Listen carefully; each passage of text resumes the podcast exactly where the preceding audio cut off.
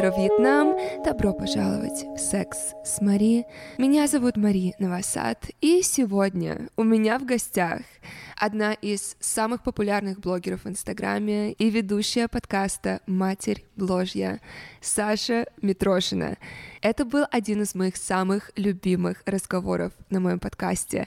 И я, в частности, как блогер, очень много извлекла новой информации, которая поможет мне не только в работе, но и в моем ментальном спокойствии. Поэтому без лишних слов я представляю вам Сашу Митрошину. Доброе утро. А у тебя вечер, да? У меня 10 вечера. 10 вечера. Поэтому доброй ночи, доброго утра. Как ты себя чувствуешь? Как давно ты встала? Я проснулась в 6.30. Потренировала. По собственному желанию? Да, без будильника. У меня будильник а. был на 7, потому что я хотела потренироваться до подкаста, чуть-чуть перекусить и посидеть. Я успела даже на колючках полежать. У меня Марк купил колючки, это мой парень. И я на них вчера легла. Мы приехали вчера вечером из, э, из Грузии. И тут лежали эти колючки, я на них легла, и такая, господи, это что-то идеальное. Я впервые это делала просто. Я что о тебе знаю, помимо того, что ты добилась невероятных высот в своей сфере, в своей нише бизнеса через Инстаграм, и я уверена, большинство людей тебя знают исключительно через эту призму. Есть ли какое-то ложное мнение о тебе, которое тебе сразу бы хотелось развеять? Для меня вообще деньги не главное. И несмотря на то, что я много и открыто про них говорю всегда, ну, то есть я абсолютно не стесняюсь рассказать, что я заработала столько или я потратила столько. И так было всегда. Люди почему-то удивлялись, я не понимала, почему. Но, несмотря на это, меня больше увлекает э, в жизни процесс даже не зарабатывания денег, а процесс производства какого-то продукта или процесс работы. То есть я обожаю именно э, сам процесс достижения цели. Вот. То есть я человек процесса, который получает удовольствие как от спорта. То есть тебе нравится не только медаль, которая у тебя висит дома, а тебе нравится сам процесс подготовки, и когда ты выступаешь на соревнованиях, и вот эти эмоции все. Вот для меня запуски, там, продажи, бизнес и все такое, это в первую очередь вот такие эмоции. А деньги для меня вообще не так важны, и мне легко их терять. Я недавно потеряла достаточно большую сумму денег. Инсайд был в том, что мне в целом-то было пофиг. Ну, то есть я очень быстро смирилась, и я вообще не переживала, несмотря на то, что это значительная для меня сумма. Это вот это была история с налогами? Да. Может быть, не совсем правильно mm-hmm. говорить, что я прям потеряла эту сумму денег. Mm-hmm. Не совсем потеряла, mm-hmm. потратила. Расскажи, пожалуйста, из какой ты семьи? Хотела сказать, что у меня достаточно интересная семья, потом поняла, что, возможно, и нет, что, скорее всего, она достаточно обычная, наоборот. А, ну, есть интересные какие-то факты, например, то, что у моей мамы есть сестра, это моя тетя, и у моей мамы, получается, две дочки, и у ее сестры тоже две дочки, и в итоге нас э, четверо девочек в семье, ну, из одного поколения, мы росли все вместе. И получалось, что несмотря на то, что у меня родная сестра всего одна, но по факту у меня три сестры. И все из нас э, в чем-то круты. То есть каждая из нас в чем-то крутая. Допустим, у моей родной сестры трое детей. А моя двоюродная сестра доктор наук и работает в ООН. Ну, в общем, мы все в какой-то области... Короче, каждый из нас в какой-то области достигал успеха, три из нас эмигрировали. И буквально недавно мы встречались с моей двоюродной старшей сестрой, ее зовут Таня, она приезжала в Дубай как раз по работе в командировку от ООН. И она такая говорит, а ты помнишь, у нас бабушка э, заставляла вести трекер привычек и внедряла дисциплину в нашу жизнь и внедряла системность. Я такая, о боже, реально так и было. То есть у нас из семьи идет э, очень сильная системность, дисциплина, и абсолютно вся культура нашей семьи вот этому подвержена. То есть у нас все очень дисциплинированные, э, ну, при том, что у нас есть жизнь, хобби, там личная жизнь и так далее, но мы очень четкие, ответственные все. И я раньше думала, что это я просто такая родилась, и только недавно до меня дошло вообще, что это на самом деле то, что я получила от своей бабушки, от своей мамы, то, что мы как-то взрастили в семье, вот. И я такая, боже, спасибо большое от души, потому что я теперь всю жизнь пользуюсь этим благом, и у меня это было с детства, и реально всю жизнь я на этом еду. Отношение к деньгам вот это свободное, оно тоже у тебя из семьи? Дамы и господа, Сегодня мы имеем удовольствие погрузиться в необыкновенную жизнь и достижения одной из моих личных героинь, Сары Блейкли. Возможно, вы знаете ее как основательницу Spanx, революционного бренда корректирующего белья. Сара Блейкли начинала свою карьеру, продавая факс, машины, от двери до двери. Она лично приходила, стучалась в дверь и тем, кто открывал, пыталась продать факс-машину. И параллельно, просто существуя как женщина, она не могла найти то нижнее белье, которое и выглядело бы красиво, и в котором можно было бы ходить весь день, и которое при этом бы утягивало фигуру. И тогда, буквально собственными руками, она создала Spanx. И, кстати, Spanx стала одним из нарицательных имен, которые используют часто, как раз называя утягивающее белье. И также она никогда не судилась с теми, кто повторял ее дизайн, потому что она знала, что она в любом случае впереди. И когда я смотрела курсы в нетологии и думала о навыках Сары, я сразу подумала о курсах проект менеджера в IT. Я смотрела ее мастер-класс, и она говорила, какие навыки она в себе развивала во время создания этого бизнеса. Она самостоятельно управляла проектом, командой, сама готовила документацию и общалась с клиентами, сама анализировала рынок, сама выстраивала процессы продаж.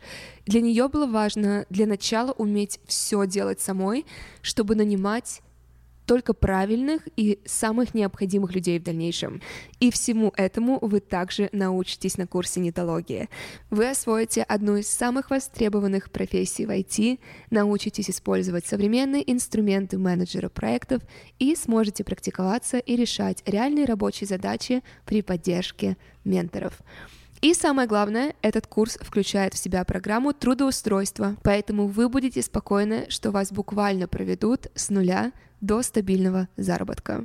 И по промокоду Мари, это M-A-R-I, 4 буквы латиницей, доступна скидка 45% на обучение в нетологии, кроме курсов направлений высшее образование, саморазвитие и хобби. Скидка не суммируется с другими акциями на сайте. Воспользоваться промокодом можно до 31 августа 2023 года. Переходите по ссылке в описании подкаста, чтобы больше узнать о профессии проект менеджера и начать обучение. В сегодняшнем эпизоде будет огромное количество инсайтов от Саши. Я взяла их себе на заметку и вам советую сделать то же самое. Самым большим открытием лично для меня было понятие сепарации от аудитории. Как блогер с десятилетним стажем, я с удивлением вам скажу, что для меня это действительно было открытием. И мне кажется, разговор об отношениях с аудиторией и, в частности, границах в основном сводится к негативным комментариям и блокировкам. Но Саша рассказала об очень интересном процессе сепарации от аудитории, что будет полезно каждому блогеру, который сейчас слушает этот подкаст. В принципе, в разговоре с Сашей я четко слышала, что у нее не один год терапии за спиной, и что она человек, который усердно работает над собой не только физически, но и ментально. И если после этого подкаста хотя бы один человек поймет, что он или она созрели для своей первой сессии с терапевтом, или что они хотят сменить своего терапевта, я считаю этот выпуск успешным.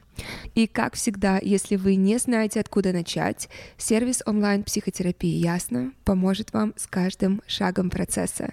«Ясно» объединяет психологов различных направлений в психотерапии – гештальт, КПТ, психоаналитическая терапия и другие. Сервис создали психологи, и это ощущается в каждой детали. Например, служба поддержки ясно помогает найти специалиста, с которым у вас будет идеальный матч.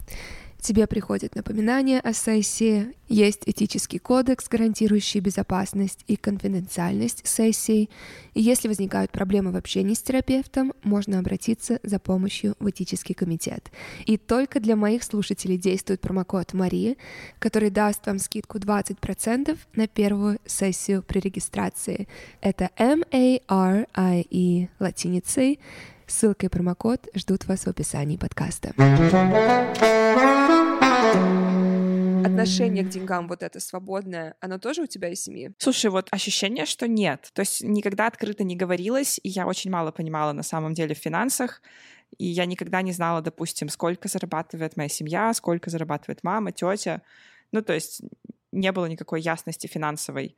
Но почему-то мне было всегда легко. То есть даже в универе, когда я училась на журфаке, э, в МГУ, мне всегда легко было заработать и легко потратить. Ну, то есть суммы были не такие большие, Но я, допустим, находила где-то деньги, находила возможность подработать, и там с легкостью ходила в кафешку и просто тратила там или ехала в поездку, или покупала себе э, телефон какой-нибудь новый. Э, первый смартфон я себе сама купила уже там на втором или на третьем курсе.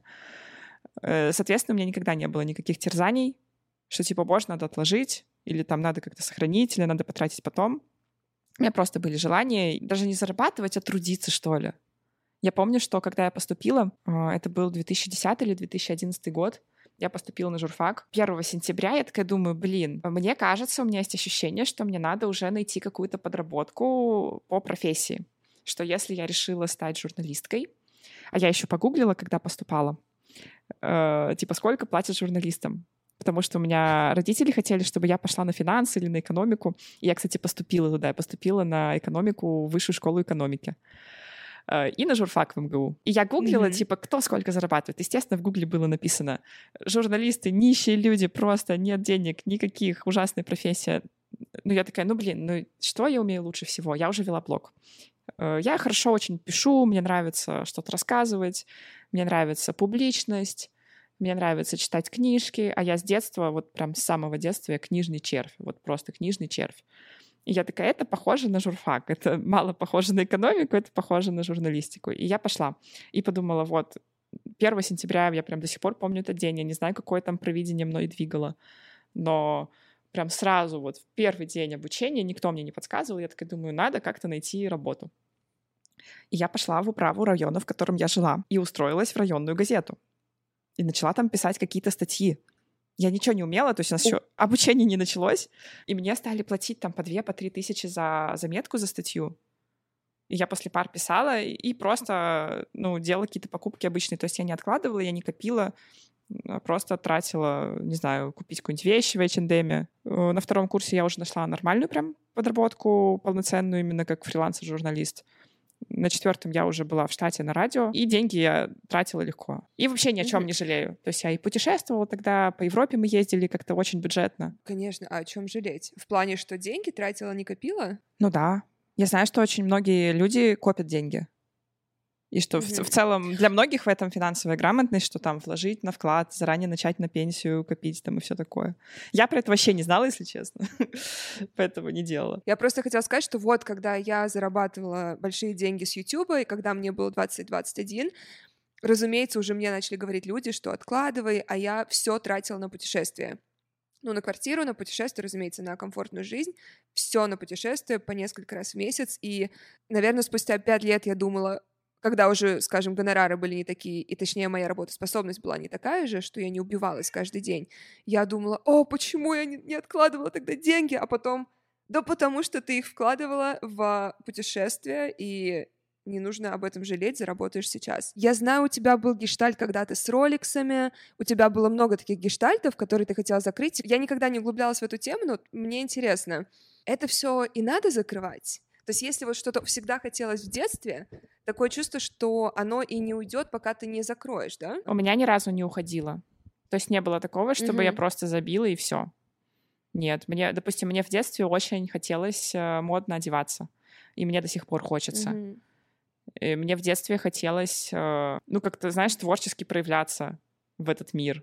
То есть я писала рассказы, рисовала рисунки, мне до сих пор хочется. Поэтому мне кажется, что, ну, по крайней мере, в моем случае это не уходит. И не думайте, что это кринж. Когда я покупала что-то от Cartier, какие-то кольца, мне подписчики написали, боже, Александр, у вас же столько денег, вы бы могли купить какой-нибудь э, заказать у ювелира оригинальное изделие, которое будет только как у вас, а эти картины, там как у всех. И я сижу и понимаю, что, блядь, я хочу это вот, вот сраная колхозная картия, вот как у всех, самую обычную эту модель. Хочу вот ее напялить и ходить по Дубай-молу, вот как все остальные сотни женщин Дубай-моле. Вот мне именно этого хочется. Почему я должна идти к ювелиру и заказывать что-то? Причем я не отрицаю, что, возможно, реально это круче. Почему я должна себе в этом отказывать, лишь бы кто что не подумал, что я там какая-то, я не знаю даже какая, э, глупая, ну что ли не понимаю там что-то в этой жизни. Люди, кстати, часто рассказывают, как потратить деньги. То есть, если что-то ты... Тебе рассказывают? Да, да, да, да. Это вообще частая история. Я до сих пор не понимаю, в чем прикол. Ну, то есть я вот на... полетела на Мальдивы, начала летать на Мальдивы именно в отпуск. То есть есть понятие путешествия, есть понятие отпуск.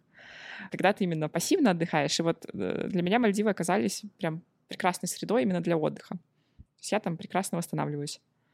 Ну, я летаю туда и летаю, и вот все время мне пишут, типа, чего нет фантазии, полетела бы в Доминикану или полетела бы в Исландию путешествовать в доме на колесах. У тебя же столько денег, эти деньги можно было потратить на что-то еще. А можно было бы мне отдать, и я бы полетела на Мальдивы. Ну да, да, да, я тоже так думаю.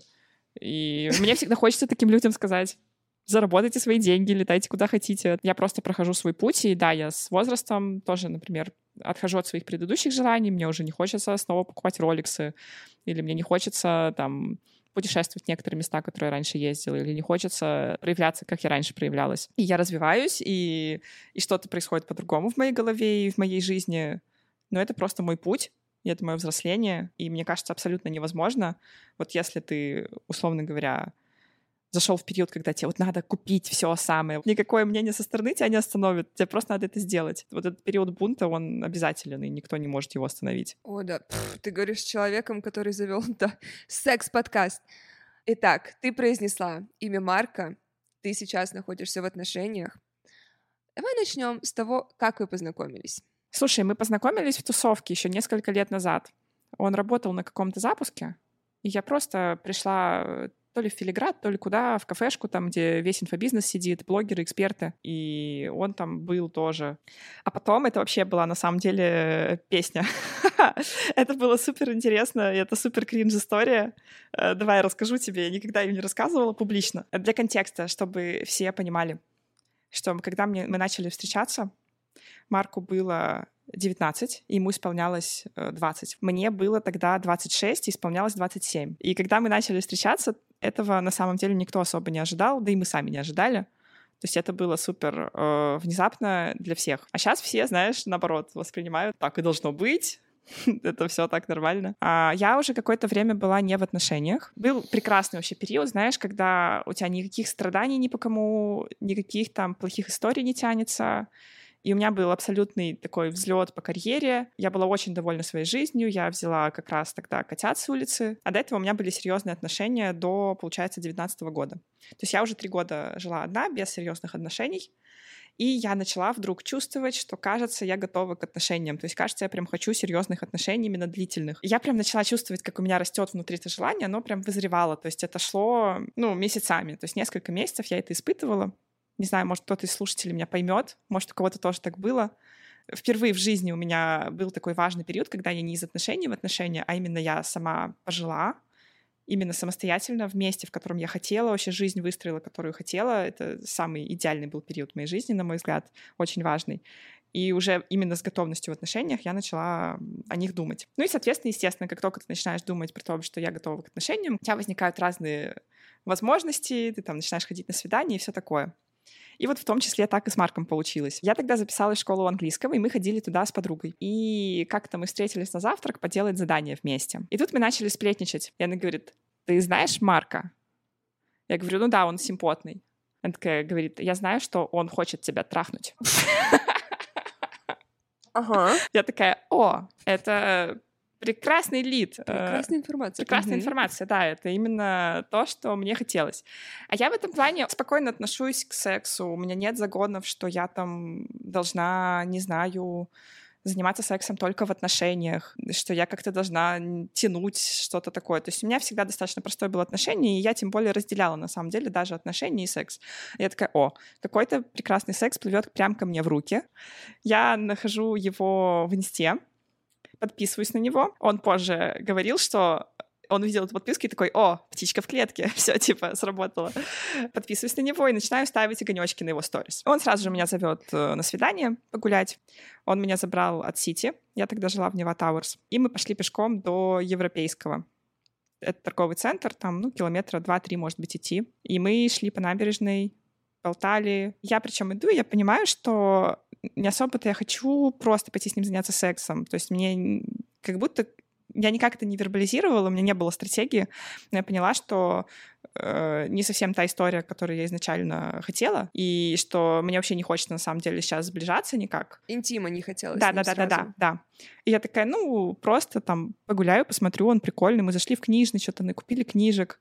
Потом мы пошли в кино, и мы ждали кино. Он мне купил клубнику в стакане. И позже он признался, что он сидел со стороны, смотрел, как я ем эту клубнику и влюбился. Что, что вот именно когда я сидела, эту клубнику жевала, он сказал, такая была миленькая, такая маленькая, что ты сидела, я тебе эту клубничку принес. И все, вот тогда я понял, что припал. Но я еще тогда не влюбилась. И дальше он начал просто за мной ухаживать. То есть он начал постоянно приезжать, что-то помогать, носил мне пакеты из азбуки вкуса, все время узнавал, где я и приезжал туда, возил там меня по Москве по моим делам. И я такая, М, интересно. Ну, я как бы тоже не имела каких-то конкретных намерений, то есть я точно помню, что у меня не было никаких мыслей типа, о боже, да, все, это там судьба, и это оно. Но как-то это накапливалось. То есть мы проводили время. То есть начала ты с намерения переспать, а потом такая... Да. Давай притормозим. Да. В какой-то день я улетала, и я улетала достаточно надолго. Я должна была улетать, и он такой говорит, давай я тебя провожу в аэропорт. Это было рано-рано утром. И я говорю, если хочешь, оставайся у меня. У меня там есть диван, у меня вторая комната. Он остался. Я просыпаюсь тоже рано, солнце. У меня была такая солнечная очень квартира. Смотрю, он там лежит, спит. И я понимаю, все, я влюбилась. Вот я в тот момент это поняла. Когда я ела клубничку, он спал, и так они влюбились. Вопрос, который встает, безусловно, и у меня тоже, это разница в возрасте. В коммуникации, в какие-то моменты, просто в быту.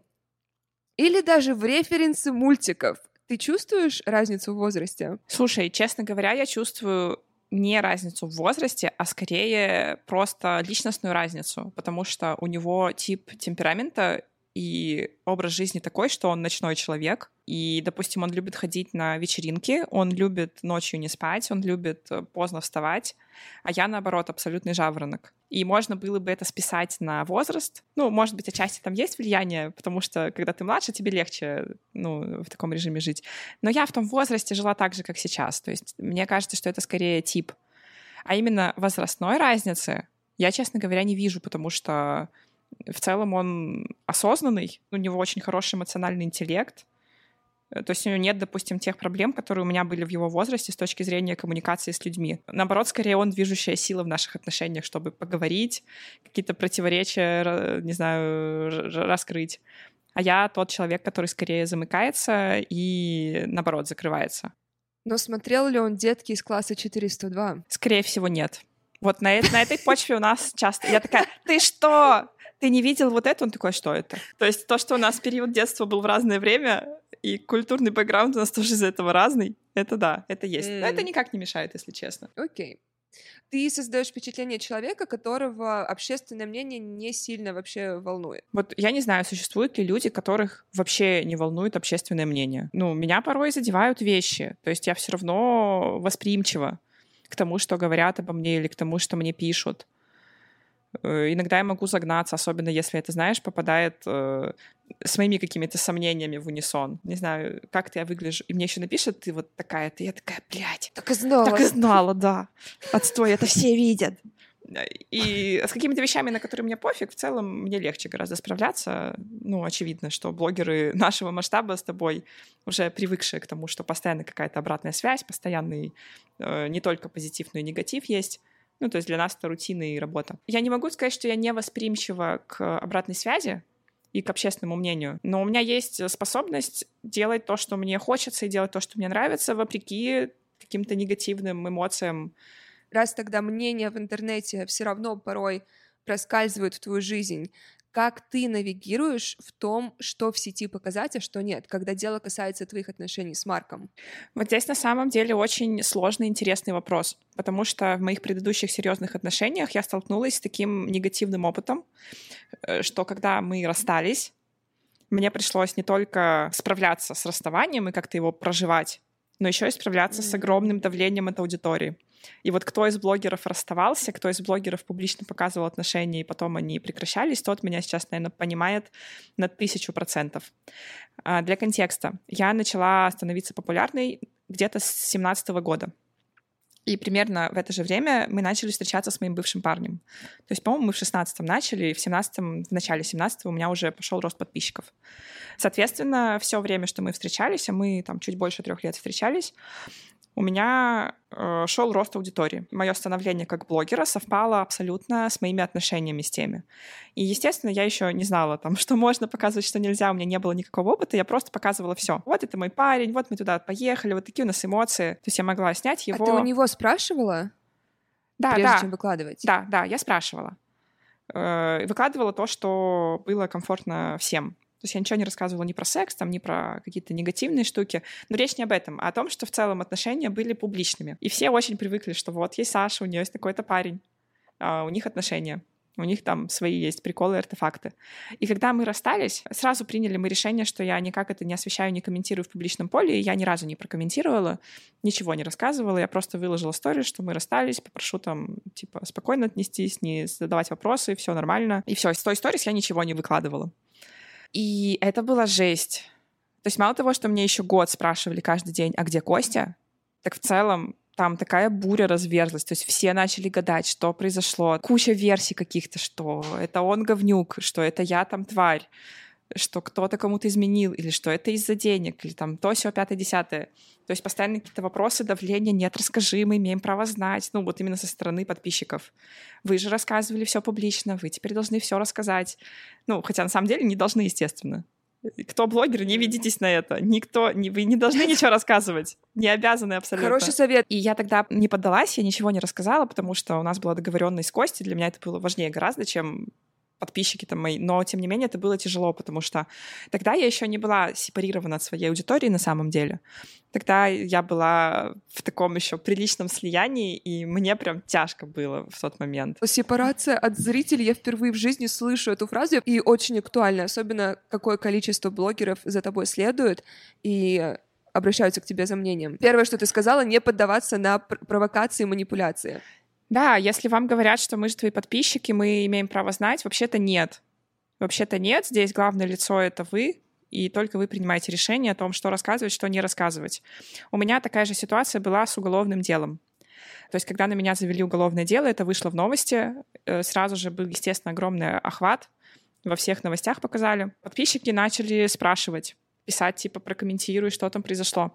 А ситуация была в том, что мне нельзя было еще комментировать на тот момент, потому что это уголовное дело. Там есть определенная линия защиты, там есть работа команды. Мы уже к тому времени около года работали над этой историей. То есть у меня есть адвокаты, есть люди, которые этим занимаются. И на тот момент просто нельзя было ничего говорить. То есть я просто даже не имела права никак прокомментировать, и я это сделала через месяц. То есть я полноценно все раскрыла уже, когда было можно. И это как бы абсолютно по-взрослому, это, наоборот, правильно, это именно то, как должно быть. Но в тот момент, конечно же, тоже начались манипуляции очень сильные. Типа, ты же такой откровенный блогер ты же ратуешь за честность, а сама не рассказываешь. То есть сразу же начинается, типа, ты что, нечестная, что ты не говоришь то, что мы хотим? Ты что, э, не знаю, своим ценностям не следуешь, если ты не делаешь то, что мы хотим? То есть тоже было очень сильное давление. Я выходила в эфир, мне писали вопросы про налоговую, кто-то психовал, прям истерил, типа, блин, да просто скажи, зачем ты так мучаешь наших своих подписчиков, почему ты не можешь прокомментировать, мы же переживаем. Ну, то есть это тоже все манипуляции, и вот в этот раз мне уже было просто.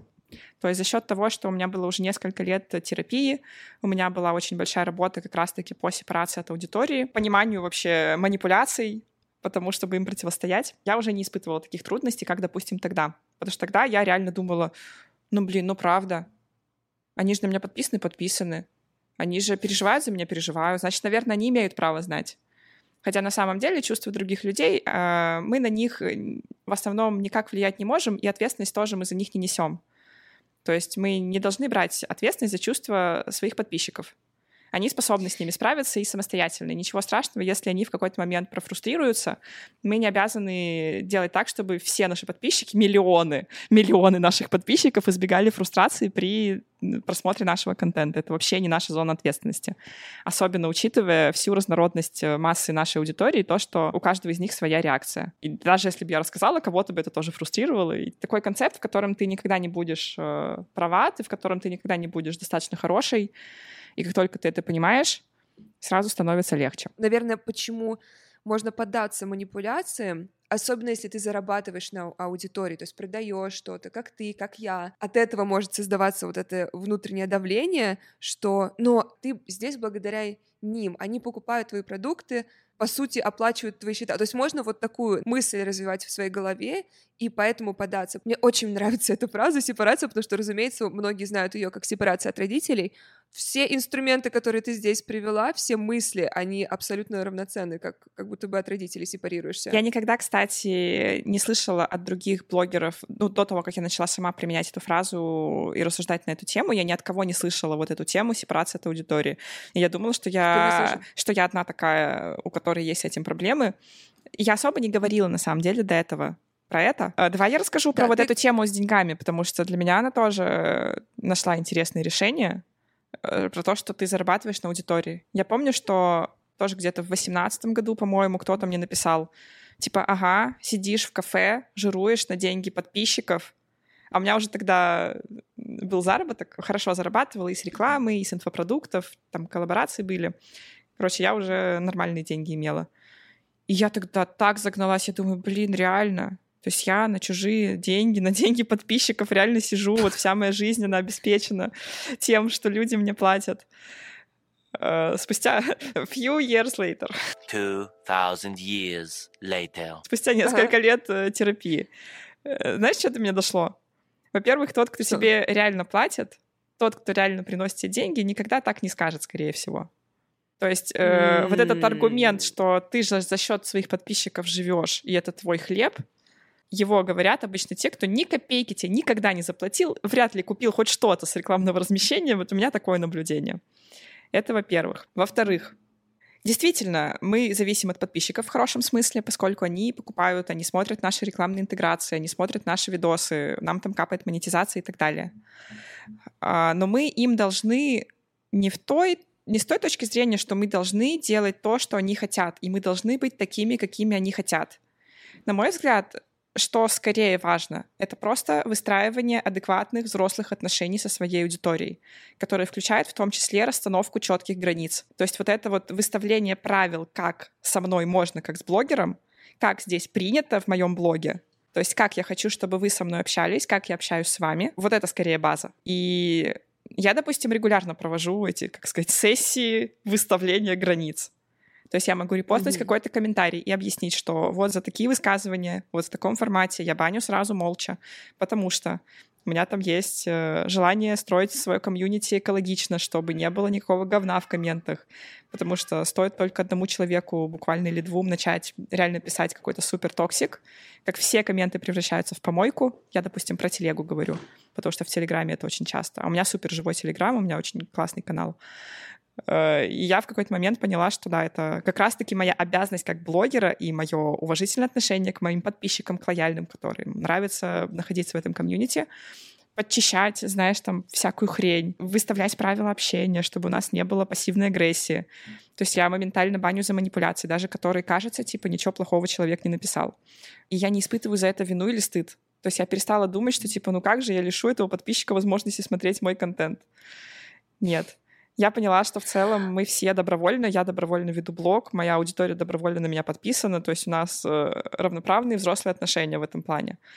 И я имею поскольку моя ценность для аудитории в том, что вот я такая, какая есть, я в хорошем состоянии, я создаю контент для них, и если мне нужно какие-то факторы подчищать, допустим, фактор токсичных сообщений, то я это буду делать, потому что это вклад вообще в мой блог. То есть если у меня не будет хуевых сообщений, не будет подписчиков, которых я терплю, вот были у тебя по-любому такие, знаешь, говняшки, которые вроде ничего такого не пишут, но регулярно какое-то говнецо подкидывают, и вроде не за что забанить, ты заходишь, просто терпишь. Вот он один, но он тебе портит настроение. Вот если этих говняшек не будет у меня в поле, то я буду гораздо лучшим блогером. И здесь не работает вот эта тема, что ты же блогер, ты должен быть открытым к мнению чужому. Э, на мой взгляд, она абсолютно нездоровая, вот эта история. Ты столько золота сказала. Во-первых, про вот это терпеть, это вот реально проводите аналогию с отношениями, с отношениями с романтическим партнером, с отношениями с родителями, что сколько людей терпят в романтических отношениях по тем или иным причинам. И э, если говорить о блоге, да, многие забывают, что это ваш блог, это ваш профиль, и кнопка блокировки, она всегда доступна. Я блокирую тех людей, ну, если исключить, разумеется, когда откровенный там хейт, разумеется, здесь блокировка. Но если человек написал какой-то такой мерзкий комментарий, я его замьючу, то есть его не будет видно, он все еще будет на меня тратить свою энергию, но я заблокирую каждого человека, кто лайкнул его комментарий. Потому что, по крайней мере, тот человек мне это сказал, ну, условно говоря, в лицо, а вы настолько трусы, что даже не смогли сами что-то сказать. Вы просто лайкнули его, прикрылись за его спиной. Тоже блокирую за лайки, но не потому, что у меня какие-то личные эмоции к ним. То есть я даже оценки никакой не даю. Я не думаю, какие эти люди. Э, у меня просто есть теория, что чем меньше будет вот этих факторов, людей, которые как-то настроены против меня, которые ищут там что-то, какие-то, знаешь, изъяны, которые любят прикопаться к чему-то. Вот чем меньше у меня таких людей в блоге, тем легче мне вести блог. И тем легче мне в том числе открываться для сотен тысяч которым прекрасно, нормально, им все нравится, и у них нет вот этой вот зацепочки, знаешь, за меня. И исходя из этого я лайкаю. Но мне не всегда хватает сил. Допустим, когда была ситуация с налогами, там было много комментов и много лайков. Я сначала еще банила за лайки, потом я сразу стала банить только уже за основные комменты, потому что просто ну, устаешь, как-то тратить на это много времени не особо хочется. Но да, я понимаю, о чем-то я также делаю, и для меня это тоже принципиальный вопрос, что этих людей не должно быть у меня в блоге. Можете, э, ну, не знаю, освободиться от этого ужасного блогера и пойти подписаться на кого-то еще, кто вам будет нравиться. Я слышу человека, который в терапии. Абсолютно. Очень приятно. Очень приятно с тобой говорить, Саша. Спасибо. Мы отошли внимание. Как у тебя вообще с комплиментами? Ты умеешь принимать их? Ну так. Ну, стараюсь. Стараюсь. Мне, я очень люблю комплименты. То есть я поняла в какой-то mm. момент, что я люблю, когда мне делают комплименты, и для меня вообще это важно. То есть мне прям важно, и в частности мне в отношениях очень важно, чтобы мне мужчина делал комплименты. И... Но все равно иногда бывает, что мне что-то скажут, и я такая, бе-ме, мухрю, да не, не, не, не, не, да я. Это, это не я, это, не, это я так просто, это я. Хотя это очень важно. Для меня это прям, ну, критически важно. Это язык любви для меня. Я хотела спросить, вы с Марком обсуждали, какие у вас языки любви? Потому что он звучит, как будто бы у него, ну, как у многих мужчин, acts of service это на первом месте, потому что ты, когда говорила, когда вы познакомились, он приехал, что-то сделал, отвез в аэропорт, тут помог. Ну да. Слушай, мы обсуждаем все и постоянно. То есть вот mm-hmm. эта тема с комплиментами, она постоянно у нас в обсуждении, и с тем, кто как проявляет любовь. Для него, допустим, любовь — это прикосновение. А я поняла, что для меня в меньшей степени все таки И у нас был долгий затык в том, что ему очень важны прикосновения, чтобы чувствовать любовь, а я ему комплименты навешивала, ну, на своем языке. И он такой, ты да. меня не любишь? Я такая, в смысле я тебя не люблю? Смотри, как я тобой восхищаюсь. Это ли не любовь? И это сложно принять на самом Но... деле. Пока не столкнешься, никогда не поймешь, что действительно есть разные языки любви. И э, человек реально не понимает, что ты его любишь, пока ты не начнешь делать это так, как ему понятно. Да, типа он мусор выносит, а ты такая «хочу пионы» и вы не понимаете, почему оба несчастны. Поэтому я говорю всем пройти языки любви, знать свои. Это не какое-то там... Многие думают, что это какой-то у-у. Это просто психология твоя. Это просто знать себя, на каком, как ты любишь.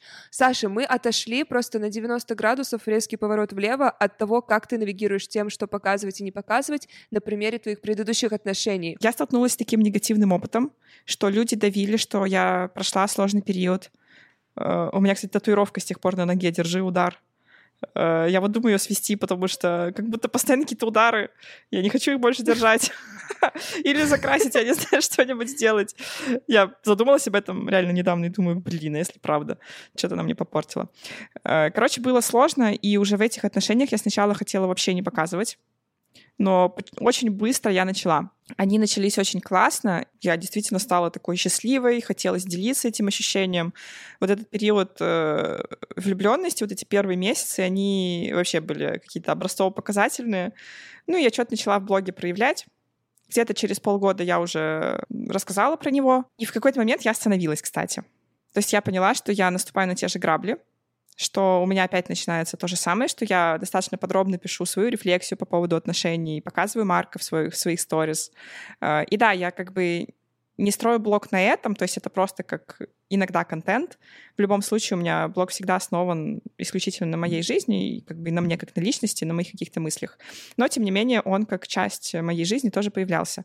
И я осознала, что опять у подписчиков начинает прям как-то сращиваться мой образ с Марком, что начинает именно образ отношений как сюжетной линии э, в блоге сильно заметен становиться. И я стала показывать меньше. То есть я достаточно осознанно начала это делать. При этом в самих отношениях э, все либо было хорошо, либо были какие-то трудности, но ну, я как бы никогда их не выносила. Люди начали спрашивать, у вас все нормально?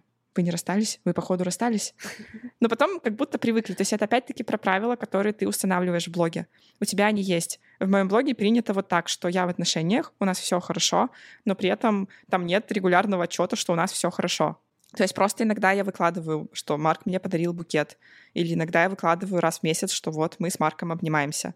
То есть он все равно появляется у меня в контенте, но нету вот именно, знаешь, отчетности, что ли, именно сюжетов про это нет рассказов. Ты давления не чувствуешь со стороны больше, со стороны аудитории? Да, я не чувствую. Ну, мало его бывает, когда я, допустим, долго не показываю, кто-то напишет, типа, что с Марком, все хорошо.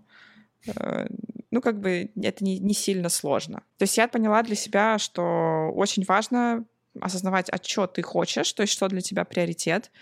Э, для меня явно приоритет это сами отношения, а не условные охваты от отношений или там полнота моего образа в социальных сетях что тоже является плюсом. И когда ты показываешь свои отношения, ты через них очень проявляешься сильно, и это достраивает твой образ для подписчиков. То есть им становится легче смотреть, приятнее. Ну, то есть в целом показывать отношения — это плюс для блога.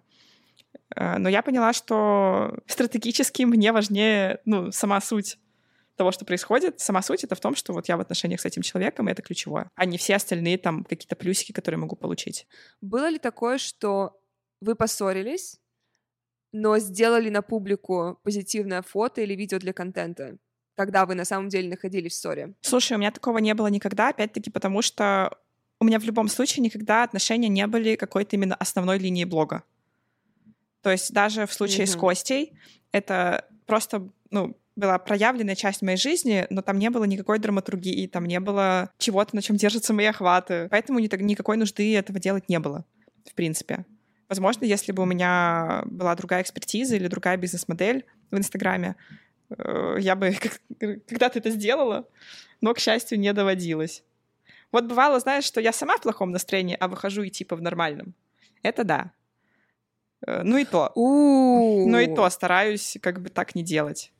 Это не работает все равно, люди все равно понимают. Вот, Саша, да, блогер блогеру.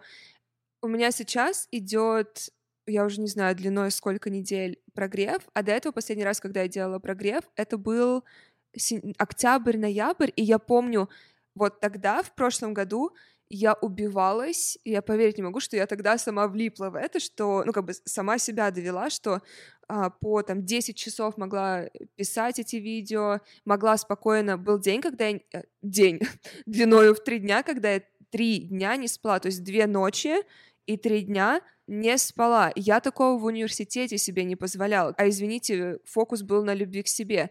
Просто я тебе как э, человек, который пять лет делает mm. запуски, или шесть там сколько, mm. хочу сказать, что это может быть абсолютно по-другому. У меня вот сейчас идет запуск, на него уходило на продажи максимум два часа в день. И это на уже на пик продаж. То есть все эти процессы можно делать гораздо проще. Прогревы не требуют огромного количества сторис. Команда не имеет права требовать, чтобы ты не спала. А у тебя есть выходные? Я даже не знаю, как об этом сейчас говорить. Нет, у меня нет, не было выходных очень давно. Uh, у меня не было отпуска очень давно, и это то, я прекрасно понимаю, как это важно, и у меня будет выходное воскресенье, я убираю все дела, то есть я поняла, что я себя загнала, и это абсолютно неправильно. То есть я себя, знаешь, чувствую как школьница. Ну, типа, что, я не знаю, что нужны выходные? Может быть, те, кто дел... не делают запуски, нас сейчас не понимают, типа, ну, а что такого, иди там, сделай выходной и все. Но э, тот огромный груз ответственности, который ты несешь во время запуска, он часто заставляет mm-hmm. тебя мыслить абсолютно нерационально. И тебе начинает казаться, что да, чем больше я сейчас поработаю, тем лучше. Да, чем лучше я там вложусь и сильнее упахаюсь, тем круче. Начинают там тревожные мысли гоняться, если никто не купит, если то, если все. И твое обычное мышление, которое у тебя всю жизнь есть, в котором ты прекрасно понимаешь все про ментальное здоровье, про психогигиену, там, про все остальное, весь твой режим выстроен, но почему-то идет нахуй просто. И это просто этот эффект запуска. Это надо понимать, что... Эффект запуска, да. Я просто просекла в какой-то момент эту фишку, и, ну, а, есть же какие-то регламенты, как мы делаем запуск. Типа, у нас есть такой этап, такой этап, такой этап. Есть обязанности, которые я делаю как блогер. Там такие, такие, такие. Я просто внесла как бы в правила запуска, что там после бесплатника два выходных, каждую неделю минимум один выходной, что сторизы там столько-то раз в неделю. Тем более, что перерыв от сторис, он же повышает охват. То есть если у тебя охваты не очень высокие, то ты на сутки сделай выходной и выходи потом. Как раз более фреш будешь э, можно совмещать с выходным. Продюсеры это опять-таки часто не понимают. Они думают, ну что там такого? Ну да, надо записать курс, еще надо выложить прогрев. И их как бы мало ебет, что прогрев э, — это задачка вообще со звездочкой, особенно для блогера, который к этому не привык, который вообще mm-hmm. так обычно блог не ведет. Это я-то типа, ладно, я уже матерая в этом плане, я прогрев делаю за полчаса любой, любой сложности. Yeah. Но лайфстайл-блогеры типа тебя, я так понимаю, что ты не особо привыкла, то есть у тебя нет запусков. То есть это уже само по себе должно быть стрессом, и само по себе уже, уже тяжело. Ты абсолютный трудоголик. Я тебя знаю примерно два часа, и ты уже самый дисциплинированный человек, которого я когда-либо встречала, но ты определенно трудоголик. Ревнует ли тебя Марк к твоей работе? Это когда-нибудь становится проблемой? Слушай, да. Я не могу сказать, что это выражено именно как ревность к работе, но у нас регулярно возникают ситуации, ну там типа раз в месяц, которые заключаются в том, что, допустим, Марк хочет внимания и время вместе, а я в этот момент устала от работы. И наши отношения всегда улучшаются, когда у меня выходные, когда у меня отпуск. Просто потому что я больше фокуса в них вкладываю сразу же ты правильно заметила, работа — это абсолютно моя страсть, моя жизнь. Не совпадение, что разговор туда ушел. Просто у меня в этом очень много заряда и очень много, ну, какой-то, не знаю, яркости жизни, что ли. Именно вот во всех рабочих вопросах. То есть для меня это действительно... И мудрости, очень много мудрости. Короче, Поэтому я так жадно сейчас. Да, для меня это все очень важно. То есть это прям вот очень важно для меня, очень. Но действительно на отношениях это тоже сказывается. И все, что нужно было сделать, это, знаешь, начать слышать его и просто говорить, что да, я понимаю, в такое-то время, там, завтра я выделю время, и я специально отдохну, потому что я понимаю, что отношения — это приоритеты, в них нужно тоже, как и в работу, вкладывать время и силы. И это простая маленькая привычка. Не типа отмахиваться и говорить «да, отстань», э, да ты что, не видишь у меня запуск? Э, просто начать создавать э, возможности самостоятельно.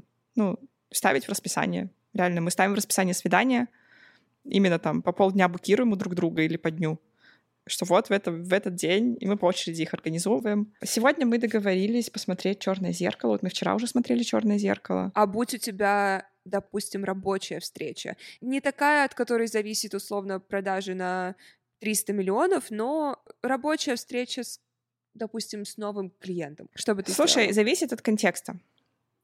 У mm-hmm. меня сегодня один единственный день в Дубае, то есть мы вчера прилетели и ночью улетаем. И мне сегодня команда поставила просто вот все.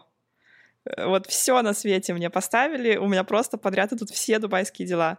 И я понимаю, что, например, если бы их было больше, и они бы тоже были все важные, то я бы могла и не отказаться от них, просто потому что понимаю, что следующий шанс это сделать будет еще не скоро. И это, ну, типа, про ответственность, про взрослость. И я бы тогда договорилась, типа, давай уже на Мальдивах, давай там выделим прям день вместе. Ну, то есть я бы пошла в переговоры, mm-hmm. как можно еще решить этот вопрос. Но повезло, что сегодня у меня как раз-таки оказался свободный вечер, и, ну, я просто этому радуюсь. Еще и в обеденное время у меня будет окошко, я думаю, что я предложу как-то вместе побыть в обед. Даже буквально там полчаса 40 минут, на самом деле, они всегда спасают ситуацию, они как-то подзаряжают тебя, ты э, и отношения сразу улучшаются. Ну, то есть это даже не вопрос часов. Часто это реально вопрос даже 20 минут в день. Я вот так поняла. Качество, конечно. Угу. Был вопрос, который, честно, скажу честно, он у меня записан, и твоя команда мне его тоже прислала, и более того, по-моему, его задавали тебе всегда. честно скажу, мне он абсолютно не интересен. Вот этот вопрос, кто платит? Кто платит, если ты больше получаешь, или если оба а, миллионеры? Кто платит? Мне Особенно если это не моя жизнь, мне это не особо интересно. Тебя саму когда-то волновали эти вопросы? Кто платит в отношениях? Кто платит на свидании? Блин, честно говоря, мне вот если это постоянные какие-то отношения и серьезные, мне генерально вообще пофиг. То есть мне важно в начале отношений видеть, как мужчина проявляется. Потому что, ну, я человек очень легкий относительно денег, я щедрая. И, возможно, мне очень важно, чтобы мужчина был такой же. То есть если прям сразу же с самого начала начинается вот эта история, типа, давай ровно делить, вот это, знаешь, заёбка, какая-то дотошность, типа, там, меркантильные женщины, которые там не должны получить ни копейки. Э, я просто абсолютно не такая. Я никогда не считаю, сколько там кто заплатил. То есть если мы идем с друзьями в кафешку, я закрою счет, мне подруга скажет, да давай я закрою, говорю, давай в следующий раз просто закроешь, она просто в следующий раз закроет, мы не смотрим там, сколько было дирхам, я не знаю, рублей и так далее. Ну, то есть э, для меня просто важно, чтобы был приблизительно какой-то даже не то, что равный вклад, комфортный вклад, скажем так. Но я вот ощущаю, что для меня очень важно, важна в мужчине щедрость, важна, э, ну вот именно, знаешь, стремление там угостить, сделать подарок. То есть у меня один из языков любви — подарки. И Марк мне, например, вот регулярно дарит подарки. Э, и буквально недавно у меня был такой инсайт, что мне, честно говоря, нахуй не нужно, чтобы меня кто-то содержал. То есть для меня это вообще не мечта. То есть я раньше думала, что, наверное, правильно, чтобы мужчина содержал. Сейчас я поняла, что для меня вообще это самая большая ценность э, в жизни и самое большое мое достижение то, что я сама себя очень круто содержу именно так, как мне надо. Это мы знаем, да. Да, то есть я себе создала такие условия, просто условия моей мечты, и я их поддерживаю, развиваю, и для меня именно то, что я это сделала самостоятельно, вот это для меня наивысшая степень удовольствия. И что на самом деле мне очень приятно, когда мужчина мне подарки делает. То есть мне важно, чтобы были цветы, вот пионы. Это не прикол, я постоянно Марку отправляю всякие пионы из, знаешь, из Таргета в Дубайскую, говорю, вот эти купи, вот эти. Давно пионов не было. У нас сезон пионов вообще-то в Дубае, где пионы э, появляются. То есть мне важно, чтобы мужчина мне там дарил, не знаю, сумки или украшения. И Марк мне регулярно дарит там сумочку, украшения, какую-то поездку. И тут, ну, безусловно, важно, что у нас нет э, какой-то радикальной разницы в уровне жизни, хотя, ну, у меня прям очень большие доходы, и не то, что прям много людей с такими же доходами э, есть там в окружении у меня в целом, то есть я достаточно много зарабатываю относительно даже вот нашей тусовки. И да. вот этот порог, он важен. Потому что вот если такая разница сильно большая, то это, конечно же, уже абсолютно э, неудобно ни в бытовом смысле, ни, наверное, даже в ментальном, потому что э, все-таки мышление человека э, с деньгами, оно отличается, и сложно, там, по скоростям сложно, по отношению к жизни сложно сочетаться. Я не говорю, что плохое какое-то у тех, кто зарабатывает меньше, это просто разница, которую, если вы общались когда-то с человеком с другим доходом, прям радикально, вы ее просто сто процентов ощущали. А, и вот для меня важна была, во-первых, важно отсутствие какой-то радикальной разницы в уровне жизни. То есть, условно говоря, чтобы мы могли вместе полететь бизнес-классом. Вот это нормально. Вместе поселиться в какой-то отель. И то, вот у меня, например, вкус на отеле, он уже как бы выше, чем вкус Марка. Ему такие отели, как мне, не нужны но он принимает во мне это желание. И недавно он мне подарил две ночи в очень крутом отеле в Дубае, как раз чтобы я отдохнула. При всем при том, у меня нет никакой такой, знаешь, никакого удовольствия в том, чтобы думать, что вот мужчина меня содержит и платит за мою квартиру, потому что для меня, допустим, затраты на квартиру — это, ну, как бизнес-расходы. То есть это по уровню романтики для меня примерно как если бы мужчина платил зарплату моему финансовому директору. Ну, приятно, конечно, экономно, но не знаю, не вызывает какого-то восторга, как, например, подарки и поездки. Поэтому, если подытожить, в начале отношений я, безусловно, смотрела, причем Марк даже полгода где-то платил за мою квартиру в Сити и вызывал мне майбахи все время. Потом он вспоминал это уже и говорил, это трэш! Я на это так смотрю, что входя в мою жизнь, тебе нужно как минимум побить мое одиночество. Во-первых, я очень люблю свою компанию, я обожаю быть одна, и тебе как минимум нужно быть на уровне, чтобы, как ты сказала, не было вот этого чувства, если человек сильно меньше зарабатывает, а ты говоришь о каких-то своих амбициях, фантазиях или говоришь о своей новой поездке, особенно если у этого человека какая-то неуверенность с этим есть, ты можешь ножом резать вот эту плотнейшую энергию дисбаланса, поэтому я прекрасно понимаю, о чем ты говоришь. Мне э, ты чем нравишься, что ты девушкам говоришь, что блин, это так классно самой пойти, заработать, самой пойти потратить свои деньги и иметь вот эту независимость и не иметь вот эту тревогу от того, что какое-то твое одно неловкое движение по отношению к человеку, от которого ты финансово зависишь, что от этого неловкого движения ты можешь потерять все и оказаться на улице. Поэтому я всегда тоже выбирала дорогу быть вот этой независимой и, ну, создать себе вот эту жизнь, которую я хочу, чтобы, когда я захочу иметь отношения, финансы, они не будут главным критерием, потому что в Лос-Анджелесе первое, о чем девушки говорят, когда о парнях говорят, это, там, а он богатый? То есть это первое, что их интересует, потому что многие здесь как раз, знаешь, живут ну, там, на бензином не хватает, и поэтому, конечно, они думают, там, как бы найти богатого мужчину пофиг уже, там, интересно, неинтересно, главное, чтобы Знаешь, э, я тут э, мем вчера увидела и аж сохранила, сейчас О, я его тебе зачитаю.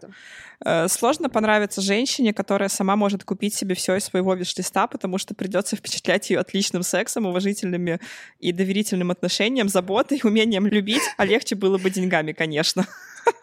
И это правда. Бум, абсолютно правда. Сейчас особенно есть вот это движение мужчин, которые пытаются пристыдить женщин за то, что они становятся образованными, умными, богатыми, потому что как раз они хотят вот эту простушку, которая просто будет их э, кормить, убирать и все. Они такие, женщины, вы понимаете, что вы себе сокращаете пул дейтинга до трех человек, что вы себе мужа не сможете выбрать, потому что вы такие успешные и богатые. И я думаю, так мне трех человек-то и не нужно, мне один нужен, и я уверена, что он найдется.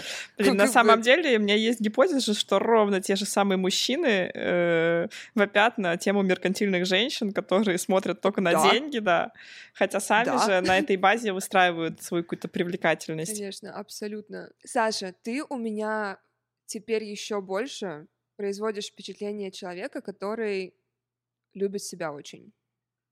И начинается, честно, с дисциплины. Для меня просто один из самых главных способов проявления любви к себе — это дисциплина. Когда ты, как знаешь, свой же родитель такой, идешь, встаешь в такое-то время, идешь, делаешь это, это, это, потому что тебе будет от этого хорошо. А как ты проявляешь любовь к себе? Дисциплиной тоже. То есть э, я очень зависима от режима, мое состояние очень зависит от режима, от активности, от сна, от режима питания, воды и так далее. И я выстраиваю свою жизнь таким образом, чтобы всегда был очень хороший режим. И да, мне тоже иногда не хочется. Вот я сегодня встала и думаю, блядь, на тренировку лучше бы с Марком полежать пошла. Я уже не в том возрасте, чтобы тренироваться ради фигуры, я уже в том возрасте, в котором тренируюсь, чтобы были силы жить. И... Чтобы спина не болела. Да, чтобы спина не болела. Вот, да, такие вещи. Я сегодня сделала медленную тренировку на мышцы тазового дна, 40 минут, и вот я как-то собралась, ну, типа, нормально. То есть я чувствую любовь к себе, когда я принимаю решения в свою пользу. То есть я каждый день принимаю решения в свою пользу. Маленькие, большие. И вот в этом заключается моя философия и мой подход. И это решение может быть отменить задачи и пойти спать или там взять выходной дополнительный. Либо наоборот, понимая, что у меня там последний день, я напрягаюсь и отключаю там «хочу, не хочу», иду делаю, потому что понимаю, что это в моих интересах. И это очень важно сейчас. То есть здесь нету правильно и неправильно. Я знаю, что есть э, два таких радикальных полюса. Один — это «сдохни или умри», типа «сделай все», который уже, в принципе, отходит. Второй полюс маятник качнулся, это типа исключительно из «хочу все делать», из желания, только наслаждения. Но так жизнь не работает. Ну, то есть не получается достигать каких-то долгосрочных результатов именно даже по качеству жизни и удовольствию от нее, по, по проявлению любви к себе, если делать только то, что тебе хочется. Вопрос только в том, в какую обертку ты это обернешь и насколько ты чувствителен к себе в моменте, то есть как ты ощущаешь себя, свое состояние, насколько ты понимаешь свои цели, насколько у тебя, в принципе, есть понимание своих целей, есть ли они у тебя. Или же ты знаешь, как на ветру флажок, который колышется там туда-сюда. То есть для меня любовь к себе — это некий комплекс мер и действий, в которых есть четкое направление, понятная точка Б. То есть я понимаю, чего я хочу от этой жизни, к чему я хочу прийти. Есть понимание качества жизни повседневной. То есть я не хочу прийти к этой точке Б за счет того, что каждый день у меня хуевая жизнь. И я там упарываюсь, как не знаю кто, и живу в отстойной хате, не знаю, экономлю, у меня нет отношений, я все время работаю. То есть у меня есть критерии по точке Б, по качеству жизни сейчас, и каждый день я принимаю решения в свою пользу, даже не в пользу этой цели, а именно в свою пользу, но предполагая, что каждый день я двигаюсь в ту сторону. То есть для меня нет больше удовольствия, чем ощущение, что я каждый день продвигаюсь понемногу туда, куда я наметила двигаться, что у меня есть некий жизненный путь, и я не стою на месте, ни куда-то там ушла, не забила, не, заб... не забыла, а что каждый день у меня хотя бы какое-то микропродвижение именно в колее в своей. Вот для меня это основное. Я хочу вернуться к Марку, потому что ты сказала, как он проявляет любовь к тебе, комплименты, подарки. Допустим, вторник вечер. Ты понимаешь, хочу сегодня что-то сделать приятное Марку. Что ты сделаешь? Он очень любит, когда я его глажу. Вот прикосновения какие-то нежные. Поэтому я просто полчаса буду сидеть с ним и гладить, ничем не занимаясь. Вот, вот он от этого кайфанет просто максимально и почувствует мою любовь. Если я захочу его прям добить своей любовью, я что-нибудь приготовлю. Причем ему на самом деле вообще пофиг, что я там готовлю. Э, абсолютно неважно. Ему очень приятно, когда я ему пельмени варю или гречку. Или даже когда я ему, не знаю, колу из холодильника приношу. То есть еда. Вот, я бы ему что-нибудь приготовила. Я бы спросила, что ты хочешь, я тебе могу приготовить. Он бы сказал, пельмени. Я такая, конечно, ради тебя, дорогой, варю пельмени. Саша, сколько вы вместе? Вот два года недавно исполнилось буквально. Вот мне интересно, у меня просто такого не было, такой длительности отношений. В какой момент вы уже понимаете, какое у вас сексуальное желание в плане, сколько тебе нужно секса в неделю, сколько ему нужно секса в неделю? В какой момент это происходит и появляется ли разговор об этом, что так, кажется, у нас различия или нужно ли нам обсудить, сколько нам обоим необходимо заниматься сексом? Ой, слушай, у нас прям в этой э, области были не то что проблемы, но как раз-таки выяснялись некие различия, но сейчас я понимаю, что на самом деле у меня очень сильно просела либидо, когда началась война, то есть я несколько месяцев не хотела секса в принципе, mm-hmm. просто в принципе, у меня такое впервые в жизни было. А после этого я еще достаточно долго отходила, и что в целом стресс очень сильно влияет. И вот сейчас у нас, наоборот, такой период, в котором как-то нет никаких различий, вообще все прекрасно, желание примерно одинаковое. Плюс еще, на самом деле, женщине всегда помогает э, понимание цикла, что в первой половине цикла А-а-а. всегда желание больше, и можно там не то что впрок, но заниматься сексом, ну, типа, использовать этот момент. Ну, Марк любит секс, и ему нравится часто это делать. То вот в этот период я больше освобожу времени, там больше как-то времени вместе, чтобы просто было больше пространства именно для этого дела. А уже во второй половине цикла можно там всякую работу поставить, потому что в целом либидо и так ниже. Вот у меня такой лайфхак, я не знаю, кто, кто так еще делает или нет. Я не оперирую понятием секс в неделю потому что неделя, допустим, mm-hmm. во время овуляции, неделя перед месячными — это две разные недели. В, вот в первую ты там будешь просто кончать от мизинца, не знаю, которым тебя трогают за ухо, и, заводиться от того, что он сексуально ест пельмени, не знаю, а перед месячными он там тебе делает кунилингус полчаса, и тебе абсолютно похуй, вот. Ну, короче, нельзя сравнивать. То есть для меня очень э, важно именно время цикла. И общение. Все, что я слышу, это то, что у вас всегда при любой непонятной ситуации открывай рот и говори. Ну да, но у нас в основном за это Марк отвечает, потому что я, у меня, я в любой непонятной ситуации иду там поработать, не знаю.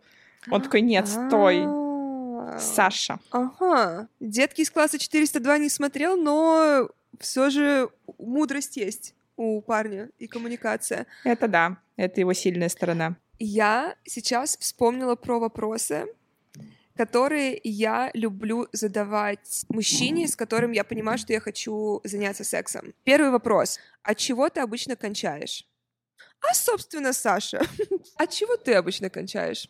Как несколько лет назад в моей жизни появились секс-игрушки, моя mm-hmm. сексуальная жизнь просто поменялась э, на самом деле в лучшую сторону в несколько раз. Я уже даже не помню, от чего я там раньше кончала, как это вообще было устроено.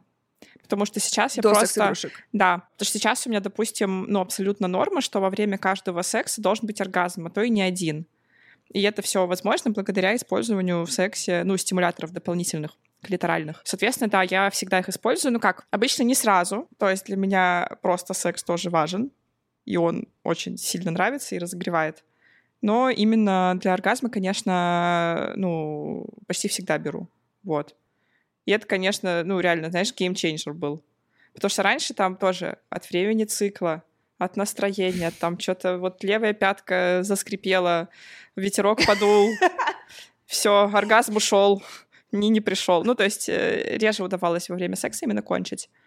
Теперь мне как бы вообще нет, и в том числе стресса из-за этого нет. То есть у меня нет стресса типа, блин, как бы кончить, как бы кончить. Я просто знаю, что ну, как бы мне это сделать легко, и все зависит просто от близости с мужчиной в данный момент, от того, насколько я там расслаблена, раскрыта, и просто надо кайфовать и получать удовольствие от взаимодействия, и все. Но честно, ни один из моих партнеров, с которыми у меня был секс, вот за время, как у меня есть секс-игрушки, никто ничего вообще не говорил, никто не удивлялся никак. Ну, возможно, мне как-то удавалось это сделать мягко, а, ну, не знаю, нативно. Но в целом я не помню вообще ни одной реакции какой-то странный. То есть все таки а, ну хорошо, доставай свою штуку. У меня же микрофон просто выключился, от, когда ты сказала нативно. Видите, блогер, блин, со стажем, не пропьешь. Короче, все мужики, нормальные мужики, нормально относятся. И вообще никаких... Абсолютно. Они понимают, что вибратор — это их союзник, а не враг. Да, у вас одна цель с вибратором — сделать так, чтобы я кончила. Почему это вдруг соревнование? Тем более, что мне было, на самом деле у меня оргазм наступает именно в момент, когда внутри член. Ну, то есть, угу. э, и просто дополнительная стимуляция. Ее в целом-то пофиг, да. чем делать. Uh, соответственно, роль мужчины первична здесь. То есть да. это не то, что я... Не то, что то же самое, что я пойду, единюсь с этой игрушкой, буду просто мастурбировать. Это вообще другое, ну, другие ощущения. Короче, не понимаю, если у кого-то с этим проблемы, то не имейте этих проблем. Не надо. Я сделаю это своим рингтоном. Если для вас проблема, не имейте проблем. Или да, объясните своему мужчине, что его как, ни палец, ни язык, ни член, они не вибрируют. Просто одна да. функция отличается, ну, всего лишь. Еще один вопрос. Какие сцены тебя заводят? Там какое-то публичное место, общественное, mm или какая-то вот конкретный сценарий? Блин, мы на самом деле обожаем ролевые игры. Мы регулярно их внедряем. Вот почему-то у нас прям куча всяких сценариев. Вот, кстати, то, что ты сказала, если есть какая-то ситуация, в которой мы резко идем заниматься сексом, то есть это не запланировано. Ну, не то, что прям в туалете в кафе, но, допустим, какая-то резко пойдем. Вот мне это очень нравится, да. То есть да. любая ситуация, в которой не запланированный резкий секс, резкое возбуждение, вот это супер классно. Ролевые игры. У нас куча сценариев. Типа, э, я записалась к доктору. Или Марк там в клубе, и к нему подкатывает какая-то телка. Это я. Вот. Мы любим такие штуки. У нас регулярно секс начинается с того, что мы просто вовлекаемся в какую-то игру и начинаем в ней в рамках этой игры взаимодействовать и от этого возбуждение сильнее. То есть на самом Блин, деле мы, мы приняли, мы поняли, что у нас есть формула хорошего секса, и в ней э, весо, самая весомая роль — это то, как секс начинается до момента проникновения, вот то, что происходит до него, это на самом деле определяет, каким будет сам секс. А расскажи про эту формулу еще. Ну, собственно, в идеале, чтобы была либо какая-то ролевая игра, либо и это должно быть резкое начало секса, то есть должны быть эмоции от того, что типа, ого, какие мы там, не знаю, неправильные, а, либо классная прелюдия, там, допустим, 6-9 или что-то вот такое. То есть просто mm-hmm. там два раза поцеловаться и начать э, не прикольно. Порно вы вместе смотрите? Ну, кстати, нет. Я вообще не особая любительница порно. Я не могу сказать, что я вообще не смотрю порно. То есть я его все-таки э, порой смотрю. Но, честно, мне достаточно сложно все равно. То есть это звучит, да, типа я, мне сложно, но я это делаю. Ну, короче, меня на самом деле, э, почему мне не особо нравится порно, потому что меня часто преследуют мысли, что там это постановка, это съемка, они там, не знаю, на обезболивающем, что-нибудь такое, что вот... Э, ну, а если ты заходишь на порно-сайт, ты регулярно наткнешься на какое-то видео, в котором это прям четко видно. Ну, потому что вряд ли женщина может там с удовольствием делать то, что она делает, вот конкретно в этом видосе. И это порой, ну, как-то, не знаю, сбивает, что ли, мой настрой. О боже, там что, клининг пришел уже? Саша, честно, я бы, правда, записывалась еще и отдельно вообще про психологическое здоровье во время создания курсов, но... Я могу 100 часов, мне кажется, про это говорить. Я могу 100 часов слушать. Финальный вопрос. Чем ты сейчас занимаешься? Где тебя сейчас можно найти? Я сейчас по-прежнему блогер. То есть я регулярно веду блог на трех площадках. Это Инстаграм, это Телеграм и это Ютуб. Э, в связке с Ютубом у меня есть подкаст «Матерь Бложья». Там сейчас вот выходит уже скоро третий сезон. Он посвящен софт-скиллам для блогера. Как раз, кстати, софт-скиллы для блогера.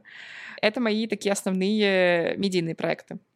Также я сейчас открываю школу танцев в Дубае. То есть у нас начинается стройка, да, будем танцевать. И запускаю свое приложение трекер привычек. Я закрыла все курсы, я сейчас не занимаюсь онлайн-образованием. Возможно, займусь еще, не знаю, в какой-то другой форме. Э, но пока что мне нравится заниматься вот теми проектами, которые я откладывала из-за того, что у меня запуски. офлайн бизнес локальный, IT-бизнес, подкаст. Саша, я надеюсь, что мы с тобой встретимся когда-нибудь лично. Да, однозначно и, встретимся. Я желаю тебе триллионы долларов заработать в следующем году, и ты угощаешь ужином. Хорошо, договорились. Спасибо большое. Это вообще, мне кажется, лучший подкаст, в котором я была, лучшая беседа. Мне супер понравилось твои вопросы и как ты создаешь атмосферу. Э, благодарю тебя за это. Реально, надеюсь, познакомимся. Может, приеду в Америку. Ну, мы планируем с Марком. У, у, у, у, у, у. Все. Пока-пока.